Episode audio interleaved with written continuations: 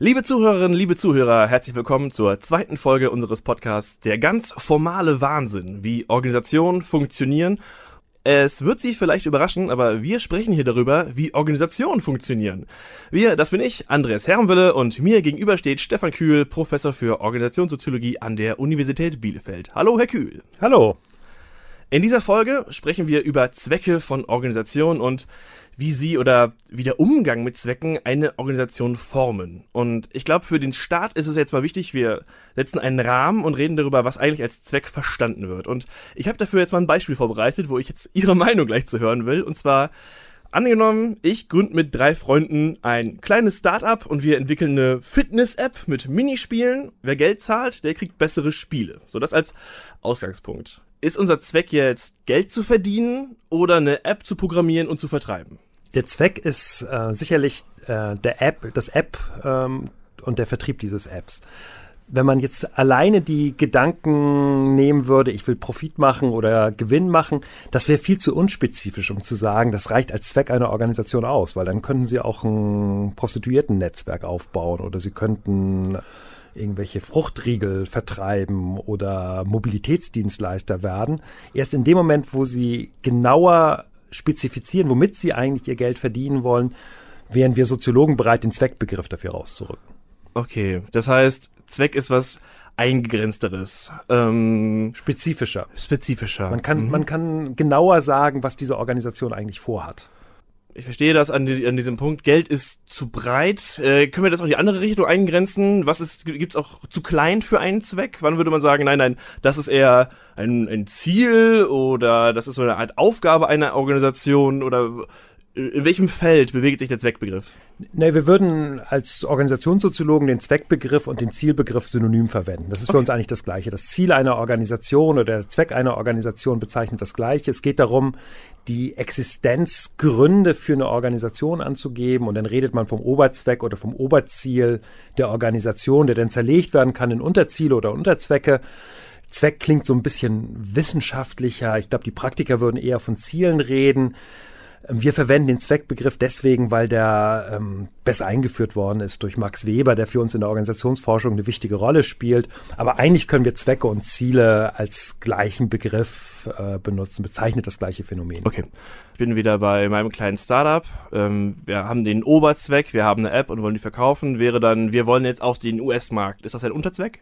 Das wäre ein Unterzweck. Also Sie wollen mit diesem App, ich habe es noch nicht ganz genau verstanden, was da jetzt Ihr Alleinstellungsmerkmal sein wird, aber angenommen, Sie wollen diese App vertreiben, dann ist ja die Frage, wie teilen Sie Ihre Aufgaben auf? Und dann überlegt man, was müssen wir erreichen? Irgendjemand äh, muss vertreiben, ganz klar, aber davor steht ja unter anderem auch die Frage, wer programmiert das Ding eigentlich? Ja. Und dann fängt man an, eben diesen Zweck der Organisation, das Oberziel der Organisation zu zerlegen, eine Vielzahl von Unterzwecken. Um kurz das Alleinstellungsmerkmal meiner Fitness-App hervorzuheben, das ist ist, äh, es gibt eine wunderbare App, in der man sich Kopfhörer dazu anmacht äh, mhm. zu, und zum Laufen und man hört dann keine Musik dabei, sondern zum Beispiel Zombies, die näher kommen und äh, sowas. Und das, und das läuft dann schneller. Ja, läuft, okay. dann läuft man schneller, Alles genau. Klar, okay. Und das kann man mhm. sich auch mit äh, Augmented Reality vorstellen, dass man Münzen einsammelt und so weiter. Also da gibt es schöne Varianten und da ist bestimmt noch Platz dafür. Ich glaube, Sie haben Chancen, eine Million Risikokapital können Sie dafür bekommen. Ich glaube, das klingt ganz originell, ja. Mhm. Fantastisch, okay. Ähm, also wir denken von diesem Zweck aus und teilen Aufgaben auf. Thorsten macht den Code, Sarah macht das Frontend, ich mache so ein bisschen Storytelling und PR, weil irgendeinen Grund muss es ja für eine Zombie-Apokalypse haben. Und dann haben wir noch jemanden, der holt dieses Risikokapital ein. Ähm, hier funktioniert das ja alles noch, ne? Irgendwo kommt das Problem vom Zweck aus zu denken, aber wenn wir sagen, wir haben die Organisation gebaut, wir haben Unterzwecke und Aufgaben, das ist ja alles noch logisch. Wo kommt das Problem, wenn man nur vom Zweck aus auf eine Organisation guckt? Naja, das Problem kommt äh, relativ schnell, nämlich in dem Moment, wo man feststellt, oh, wir haben eigentlich mit dem Zweck angefangen, wir wollten dieses App bauen, und dann stellt man fest, ach shit, die Idee hatte schon jemand anders. Zum Beispiel, wenn man versucht, jetzt das Risikokapital reinzuholen, dann sagt der Risikokapitalgeber, ach, das habe ich jetzt schon dreimal finanziert, haben Sie nicht eine originellere Idee? Wir finden das Team eigentlich ganz nett, aber Sie müssen sich ein anderes Ziel geben, damit wir bereit sind, Ihnen entsprechendes Geld zu geben. Das heißt, wir stellen fest, dass Organisationen ihre Zwecke ganz häufig wechseln. Und wie passt das noch zusammen mit dem Denken in Organisationszwecken? Das ist so eine der ersten Schwierigkeiten, die man beobachten kann, dass man eigentlich Organisationen nicht von einem primären Zweck ausdenken kann, weil man dann eben das Problem oder das Phänomen des Zweckwechsels nicht entsprechend eingefangen bekommt. Es würde also Sinn machen, vom Zweck weiter auszudenken, wenn sobald der Zweck wechselt, auch das ganze Team rausfliegt? Naja, ich würde sagen, also wenn man jetzt dieses Beispiel aufgreift, ja. Ähm, es gibt viele Risikokapitalgeber, die sagen, ach, ähm, natürlich ist irgendwie der, der originelle Gedanke ist wichtig, aber das Team ist auch extrem wichtig. Und äh, kommt häufig vor, dass ein Risikokapitalgeber sagt, naja, dieses Ziel hat mich nicht überzeugt, das ist nicht originell genug, aber die vier, fünf Leute, die sich gefunden haben, die finde ich eigentlich spannend, denen traue ich zu, dass die was gerissen bekommen. Und dann sagen sie, naja, überlegt doch nochmal, ob ihr mit der Konstellation, mit der ihr euch jetzt gefunden habt, ob es nicht andere Produkte oder andere Ideen gibt, die vielversprechender sind. Und da merkt man, wie dieses Denken von Organisationen in Zwecken schon an seine Grenzen kommt. Man denkt dann plötzlich vom Personal aus. Ich habe tolle Leute und überlege, was ich mit diesen tollen Leuten machen kann. Es gibt ja dennoch den Versuch und den sehr prominenten Versuch, den Zweck über alles zu stellen und Organisationen immer vom Zweck aus zu denken. Dann spricht man da von der zweckrationalen Perspektive. Können Sie die noch genauer beschreiben? Was macht zweckrationale Perspektive aus? Ich würde sagen, das ist das Modell, in dem man eigentlich intuitiv über Organisation nachdenkt. Man kommt ja ganz selten in so eine Situation, wo man sagt, naja, wir haben jetzt eine Organisation, ein Gebilde von 30 oder 40 Leuten. Wir wissen aber eigentlich nicht, was das Ziel oder was der Zweck dieser Organisation ist. Das ist eigentlich eine Krisenbeschreibung, wenn man den Zweck nicht benennen kann. Das heißt also, für die meisten Organisationen können wir relativ schnell sowas wie einen Zweck festlegen. Und dann gibt es einen Gedanken zu sagen, wenn wir erstmal den Zweck definiert haben und bestimmt haben, dann können wir alles andere aus diesem Zweck ableiten. Wir können uns überlegen, wie muss dieser Zweck am besten in Unterzwecke zerlegt werden. Dann können wir uns überlegen, wie muss am besten das Organigramm gebaut werden, welche Abteilungen brauchen wir. Das ist jetzt bei Ihrem Fitness-App noch nicht so wichtig, weil sie noch so klein sind, aber wenn Sie dann irgendwann bei 5000 Mitarbeitern, Mitarbeiterinnen natürlich. sind, dann, ich habe da große Hoffnung in sie, dass sie dann irgendwann gezwungen sind, auch Abteilungen zu bilden, wo sie immer überlegen, wie können diese Abteilungen am besten ausgerichtet werden, um diesen Zweck zu erfüllen. Und dann geht man Schritt, nächsten Schritt weiter. Welches Personal brauche ich, um diesen Zweck zu erreichen? Das heißt also, intuitiv denken wir eigentlich Organisation vom Oberzweck aus. Und deswegen ist das auch für Praktiker die naheliegende Perspektive, dass sie sich überlegen, was ist eigentlich der Zweck und wie muss am besten, müssen die Mittel, äh, die Organisation strukturiert sein, um diesen Zweck zu erreichen. Was macht es dann mit Organisationen, wenn man sie zweckrational denkt und baut? Weil, so wie Sie es gerade sagen, ist, ja, das ist intuitiv, das Aber steht im Raum. Wo kommen die Probleme?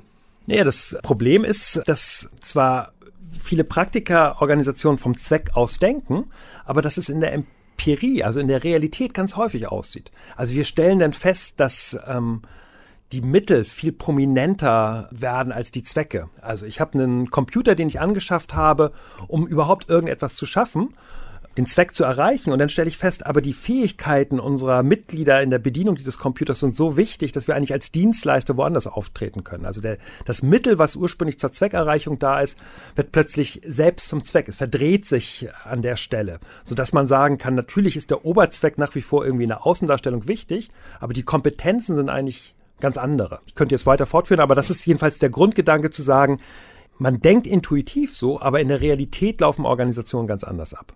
Ist es dann nicht aber auch einfach eine Problembeschreibung? Also was Sie gerade gesagt haben, das Mittel wird zum Zweck. Muss man dann nicht auch einfach äh, sagen, das ist jetzt unser Zweck? Warum muss man daran festhalten, wie die bisherige Zweckbeschreibung war, wenn man sowieso schon, wenn es diese organische Verschiebung gab?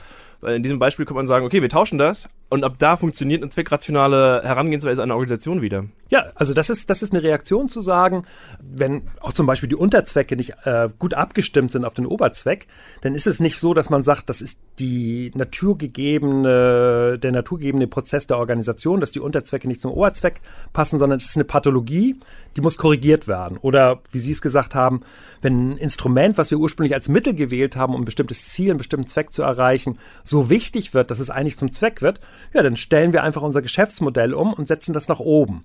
Und da würde ich erstmal sagen, ja, so kann man das machen.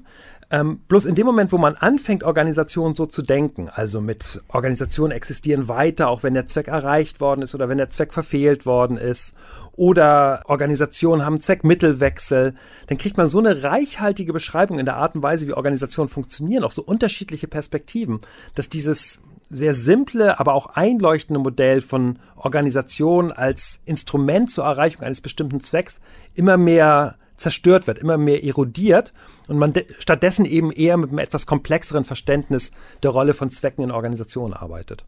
Schwierig ist es ja auch von Zwecken auszudenken, wenn je größer eine Organisation wird, umso mehr Zwecke kann es ja auch eigentlich geben. Wie funktioniert eigentlich äh, zweckrationales Denken von Organisationen, wenn am Anfang noch gar nicht feststeht, welcher der Zwecke der Organisation eigentlich wichtig ist? Also was ist zum Beispiel der Zweck einer, äh, ja, wir stehen gerade drin, was ist der Zweck einer Universität zum Beispiel? Wie, ähm, mhm. was passiert, wenn man an Organisationen mit vielen Zwecken zweckrationales Denken legt? Ja, da gibt es, also auch das kann man ja als Pathologie beschreiben, wenn man jetzt eine Universität nimmt und sagt, ähm, eine Universität hat eigentlich konkurrierende Zwecke. Man hat den Zweck der Ausbildung oder Bildung von Studierenden, man hat den Zweck äh, effizienter Forschung, man hat den Zweck der Entwicklung eines strukturschwachen Gebietes zum Beispiel. Also man hat ganz unterschiedliche Zwecke, die an eine Universität rangelegt wird. Dann ähm, stellt man schon fest, die Organisation lässt sich gar nicht harmonisch auf diese auch widersprüchlichen Zwecke ausrichten, weil gute Forschung ist häufig auch ein Konkurrenzmodell zu guter Lehre. Man kann, hat eben nur begrenzte Zeit zur Verfügung, dementsprechend muss man entsprechende Schwerpunkte setzen. Das heißt also, diese, diese Vielfalt von Zwecken, die ich in der Organisation habe, wird dann, wenn man zweckrational denkt, als Pathologie wahrgenommen. Und dann kommen irgendwelche Expertenberater, die sagen, naja, die Universität hier hat aber eine Schwierigkeit. Die hat doch widersprüchliche Zwecke. Die passen doch eigentlich gar nicht gut zueinander. Das muss man auseinanderreißen. Und dann hat man halt einen Reformvorschlag, der besagt, wir ziehen hier ein Forschungsinstitut raus, wo die ganzen guten Wissenschaftler reinkommen. Und dann haben wir hier eine Einheit, eine Universität, eine Hochschule, die nur dafür zuständig ist, gute Lehre zu machen. Wir trennen das in zwei unterschiedliche Organisationseinheiten auf, in der Hoffnung, dass die Ausrichtung auf einen Zweck dann für die Organisation eine stringentere Ausrichtung macht. Aber das vergisst, dass vielleicht für eine Organisation gerade das Arbeit mit widersprüchlichen Zwecken einen hohen Autonomiegewinn bedeutet. Also dass man die Möglichkeit hat, gerade in diesen konfluierenden Anforderungen aus der Umwelt der Organisation für die Organisation selbst Handlungsspielräume zu schaffen. Gegenüber wem? Naja, gegenüber Anforderungen, die von außen kommen. Also okay. jetzt kann man sagen, eine Universität, die zum Beispiel Schwierigkeiten hat, sich im Bereich der Forschung zu profilieren, kann sagen, naja, dafür machen wir aber gute Lehre. Oder umgekehrt, wenn plötzlich Probleme in der Lehre da sind, kann man auf die gute Forschung verweisen. Oder sagen, wir haben halt eine Möglichkeit in der Wirtschaftsentwicklung in der Region Ostwestfalen zum Beispiel entsprechende Beiträge zu leisten. Das heißt, aus der Perspektive der Organisation heraus kann gerade die Widersprüchlichkeit von Zwecken Handlungsfreiheit bedeuten. Das heißt, aus der Perspektive des Landes jetzt zum Beispiel wäre es interessanter, äh, Organisationen zu zerlegen, damit man jedem Einzelglied die, die, die, maximale, den maximalen Druck geben kann, richtig? Ja, also das ist ähm, ganz sicherlich so. Also wenn die Gelder kommen ja vorrangig von einem, von einem Geldgeber, nämlich aus den Bundesländern oder in anderen Ländern ist es eine Bundesregierung, die die entsprechenden Gelder gibt. Da hat man deutlich besseren Zugriff, wenn die Zweckausrichtung einer Organisation ganz klar ist. Das, das ist der Grund, weswegen viele Steuerungsfantasien darauf hinauslaufen, eben einen klaren Zweck vorzugeben und das alles dann eben zweckrational durchzuorganisieren. Woran ich auch noch denke, was ich mir problematisch vorstelle, wenn man nur vom Zweck aus denkt, es gibt ja, wenn man jetzt an ältere und organisch gewachsene Organisationen gibt, oft Leute, die sozusagen ihren Arbeitsplatz mit selbst gebaut haben. Ähm, also wo, wo sich in Personen Aufgaben sammeln oder manchmal gibt es auch Leute, die sind einfach nur dafür da, dass es äh, gute Atmosphäre herrscht. Ähm, inwiefern also, gibt es andere Möglichkeiten, andere Perspektiven auf, auf Organisation als die Zweckperspektive, die dieses Grundmitrauschen, ich sag also dieses Menschliche mit berücksichtigt? Wenn man jetzt einen klassischen Zweckrationalisten nimmt, die denken ja immer so, dass es muss einen Zweck der Organisation geben, dann baue ich da eine Organisation, Organigramm und die entsprechenden Prozesse und nachher am Ende überlege ich mir, welche Person passt am besten in diese Struktur rein. Also die, die Personalfrage stellt sich bei ähm, so einer klassischen zweckrationalen Herangehensweise immer erst ganz am Ende. Und es gibt jetzt ähm, sicherlich das Phänomen, da finde ich auch die Beschreibung als Pathologie berechtigt, wo man Personal hat, was man eigentlich in der Organisation nicht mehr verwenden kann und was nur ruhig gestellt werden muss. Dann findet man irgendwo ein Zimmer, wo die Leute hingesetzt werden, aber eigentlich werden sie nicht mehr für die Organisation benötigt, aber aufgrund von Verbeamtung oder aufgrund von ähm, tarifrechtlichen Regelungen oder ähm, Zugehörigkeit zum Betrieb sind diese Personen nicht zu entfernen, obwohl sie eigentlich keinen Beitrag zur Organisation mehr leisten können. Das ist das eine Phänomen. Das andere Phänomen, was interessanter ist, sind Personen, die eigentlich nicht mehr den Unterzweck erfüllen müssen, der ursprünglich mal für sie vorgesehen worden ist, die aber trotzdem für die Organisation wertvoll sein können, ohne dass man weiß, wofür sie eigentlich wertvoll sein können. Also wo man davon ausgeht, man gibt den Freiheiten und sagt, tut mal was und guckt, was sich daraus entwickelt. Und das sind dann Innovationstreiber in Organisationen, ohne dass die aber im engeren Sinne jetzt durch so eine Zweckmittelkette vorgegeben sind, sondern es wird gesagt, macht was Sinnvolles mit eurer Zeit. Ich kann mir das gerade gar nicht vorstellen. Wo passiert sowas? Wo sagt man Leuten, findet selbst eure Aufgaben? Ja, manchmal hat man es mit Situationen zu tun, dass die Leute das selbst machen. Die stellen zum Beispiel fest, das, wofür ich jetzt eigentlich zuständig bin, ähm, dafür brauche ich eigentlich nur 50 Prozent meiner Zeit. Und jetzt habe ich zwei Möglichkeiten. Also entweder ähm, mache ich irgendwelche Aktienspekulationen für mich persönlich während meiner Arbeitszeit oder ich überlege, ob es nicht irgendwas in der Organisation gibt, was mich auch interessieren könnte. Also es gibt bestimmte Produktentwicklungen in großen Unternehmen, die mehr oder minder ähm, im Untergrund entstanden sind, weil die Leute sich gelangweilt haben, weil die eigentlichen Aufgaben, die Unterzwecke, für die sie zuständig gewesen sind, sie selbst nicht ausgelastet haben. Äh, will man als Organisationsentscheider nicht sowas vermeiden, dass, dass seine Mitarbeiterinnen und Mitarbeiter irgendwo freilaufen? Man gerätscht ja dann auch schnell anderen Leuten in ihren Bereich rein, oder? Also wenn plötzlich Leute aus ihrem Aufgabenbereich herausgehen und sagen, ich hab Zeit, du da, woran arbeitest du? Das klingt ja spannend, darf ich dir helfen? Das sieht aber komisch aus, wie du das machst. Äh, da entstehen doch auch Probleme. Ja, da würde man sagen, das zeichnet Organisation aus. Also diese Vorstellung, dass sich Unterzwecke sauber voneinander trennen lassen, um sie auf den Oberzweck zu beziehen, ist aus meiner Sicht organisationssoziologisch naiv, sondern jeder, der einen bestimmten Unterzweck verfolgt, tritt anderen Personen permanent auf die Füße. Und zwar deswegen, weil die Unterzwecke nicht sauber voneinander abgetrennt werden können. Und wenn jetzt jemand auch noch anfängt, über die Unterzwecke hinaus Ideen zu entwickeln, ja, dann kriegt er Konflikte mit anderen Bereichen. Das zeichnet Organisation aus. Und dann gibt es zwei Reaktionsformen, zu sagen, ich bin aber überzeugt von der Idee, die ich habe, die würde ich jetzt gerne weiter vorantreiben, auch wenn es diese Widerstände gibt. Naja, oder man geht in die innere Immigration und sagt, ach, ist mir doch letztlich scheißegal, worum es in der Organisation geht. Also, dass, dass man auf, auf Widerstände trifft, das ist schon im ganz normalen Regelbetrieb die Normalität von Organisationen. Das heißt, wir haben motivierte Leute in einem Unternehmen, sie sind schneller in ihren Aufgaben, als, äh, als quasi in ihrem Zeittableau vorgesehen ist. Dann ähm, haben wir eine große Wahrscheinlichkeit, dass da Konflikte mit anderen Leuten entstehen, wenn die kreativ sind. Ist das richtig? Also kreative Leute produzieren erstmal Konflikte? Wenn man keine Konflikte produziert, dann ist man auch nicht kreativ oder innovativ.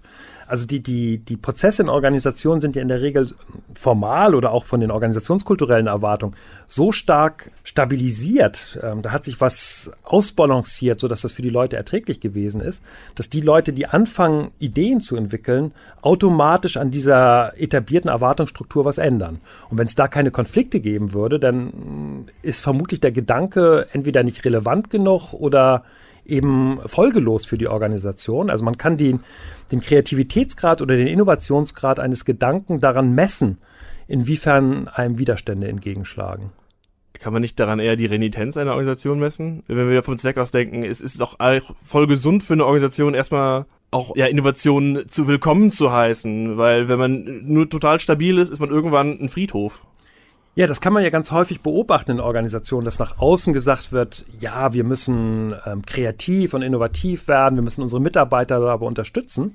Aber wenn man sich anguckt, wie selbst in diesen Organisationen, die sich als Innovation, äh, Innovationstreiber darstellen, wie Innovationen gehandhabt werden, die nicht in das klassische vorher geplante Schema reinpassen, ja, dann werden die in der Regel ähm, ja, mit ähm, Widerständen oder mit Protesten konfrontiert, gegen die sie sich erstmal durchsetzen müssen. Das heißt also, Organisationen versuchen normalerweise Innovation in irgendwelche Abteilungen ähm, zu verlagern, wo man sagen kann, okay, ihr seid dafür zuständig, dass wir auch in drei, vier oder fünf Jahren ein neues Produkt haben. Aber wenn jemand anders, der nicht in dieser Innovationsabteilung ist, eine Idee hat, dann gerät er ganz häufig in Konflikt mit den Leuten, die für Innovation zuständig sind. Das heißt also, das Innovationspotenzial, was sich jenseits der Formalstruktur ausbildet, führt nicht dazu, dass die Leute begeistert klatschen und sagen, da hat jemand eine originelle Idee gehabt, sondern im Gegenteil, zu Widerständen von Leuten, die sehen, dass plötzlich Ressourcen abgezogen werden.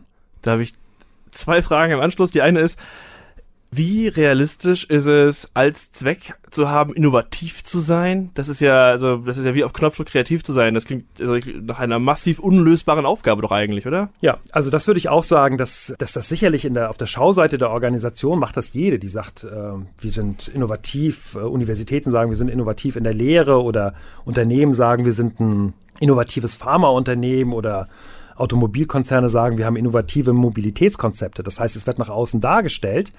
Aber gleichzeitig merkt man, wie der Innovationscharakter eingehegt wird in der Organisation, kanalisiert wird in bestimmten Plänen, die mit Budgets ausgestattet werden.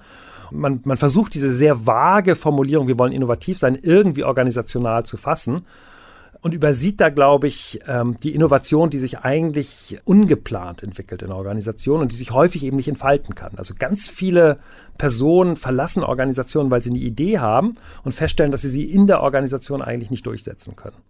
Kann ich irgendwas tun als Entscheider in einer Organisation, um das zu verhindern? Sie haben ja eigentlich gerade schon gesagt, dass das, was gut und innovativ ist, sich dadurch auszeichnet, dass es an Widerstand sich reiben muss. Gibt es eine Möglichkeit, darauf zu reagieren, irgendwie damit umzugehen, dass die Leute vielleicht nicht alle abhauen müssen.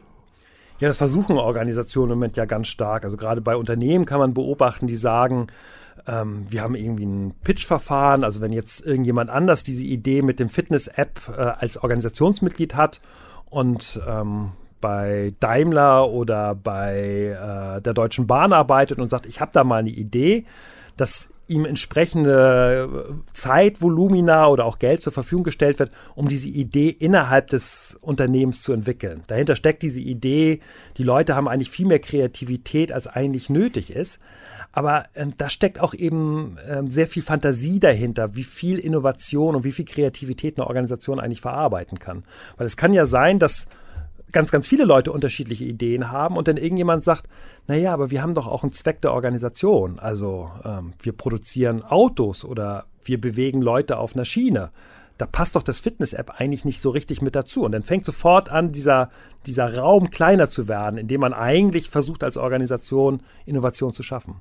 Professor Dr. Stefan Kühl darüber, wie Zwecke Organisationen formen und gerade vor allem, wie schwierig es ist für Organisationen, innovativ zu sein. Vielen Dank. Ja, ganz herzlichen Dank an Sie. Und kleiner Ausblick, wir bleiben auch bei der nächsten Folge noch bei Zwecken und wir reden dann noch genauer zum Beispiel darüber, was passiert, wenn in einer Organisation ausgehandelt werden muss, was soll eigentlich der Zweck werden oder was passiert, wenn Zwecke zu abstrakt sind oder vielleicht auch nur als Dekoration bei einer Organisation dienen. Das alles beim nächsten Mal. Mein Name ist Andreas Hermwelle, ich danke fürs Zuhören. Tschüss!